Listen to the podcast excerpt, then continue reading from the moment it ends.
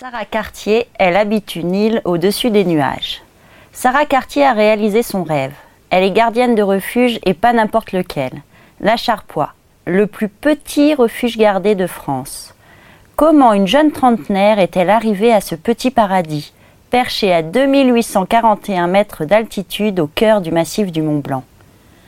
Sarah est née à Chamonix dans une famille de montagnards avec un grand-père guide de haute montagne et une adolescence passée sur des skis de compétition.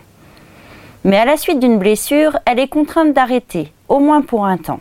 Qu'à cela ne tienne, la jeune fille postule au refuge du requin pour la saison d'été. Une expérience décisive pour celle qui aime aller en haute montagne et surtout y rester quand tout le monde est déjà dans la vallée.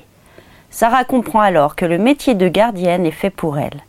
Le temps de boucler une formation dans les Pyrénées, un poste se libère au refuge de la Charpoix. C'est le coup de foudre. Ce refuge est à l'image de son rêve. Un cirque de granit, une petite cabane en bois, une grande solitude. Et l'histoire de l'alpinisme à portée de regard. Construit en 1904 par le club alpin français, le refuge est le point de départ de très grandes courses comme les Flammes de Pierre, la Verte, le Moine, mais surtout les Drues, visibles depuis Chamonix. Pour rejoindre le refuge, il faut monter à bord du petit train rouge, traverser la mer de glace, remonter des échelles, gravir un pierrier, crapahuter encore. Entre 3 et 10 heures sont nécessaires selon son niveau. Un tel rendez-vous se mérite. L'hiver, le refuge est ouvert aux très rares visiteurs, mais pas gardés. Sarah, elle, s'y installe de mi-juin à fin août depuis déjà cinq saisons. Quelques jours avant l'ouverture, la gardienne s'occupe du ravitaillement. Il faut tout prévoir. Gaz, riz, lentilles, pain, confiture, chocolat, boissons et le nécessaire pour assurer le maximum d'autonomie. Un hélicoptère achemine les provisions. En tout, 650 kilos tombent du ciel. La charpoix, c'est une pièce unique de quelques 24 mètres carrés de 12 couchages. En guise de douche, un simple tuyau et des toilettes entre deux rochers. Moins de 300 personnes y dorment chaque année. Sarah, elle, s'est aménagé un petit recoin en forme de placard dans lequel sont installés son lit, ses livres et ses souvenirs. Première levée, premier café dont le parfum vient doucement réveiller ses hôtes. Quand tout le monde s'est envolé vers les sommets, elle s'occupe de l'intendance et fait mijoter le dîner servi vers 19 heures.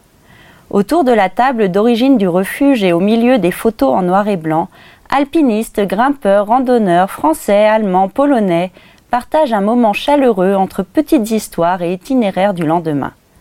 Affairée au bonheur de chacun, la gardienne fait le classique point météo et donne des conseils sur les voies. Sarah sait de quoi elle parle puisqu'elle a réalisé toutes les courses du secteur. Elle en profite pour faire les présentations avec la marmotte qui a élu domicile tout près.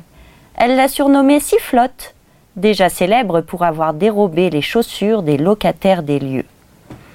Avec un peu de chance, ils pourront également admirer des groupes de choucas et de chamois.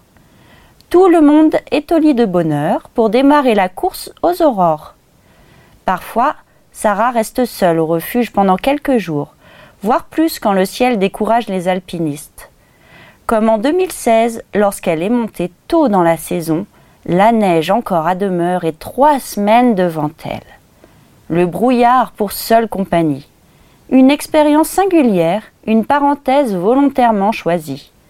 La jeune femme raconte avoir excellé dans l'art de ne rien faire.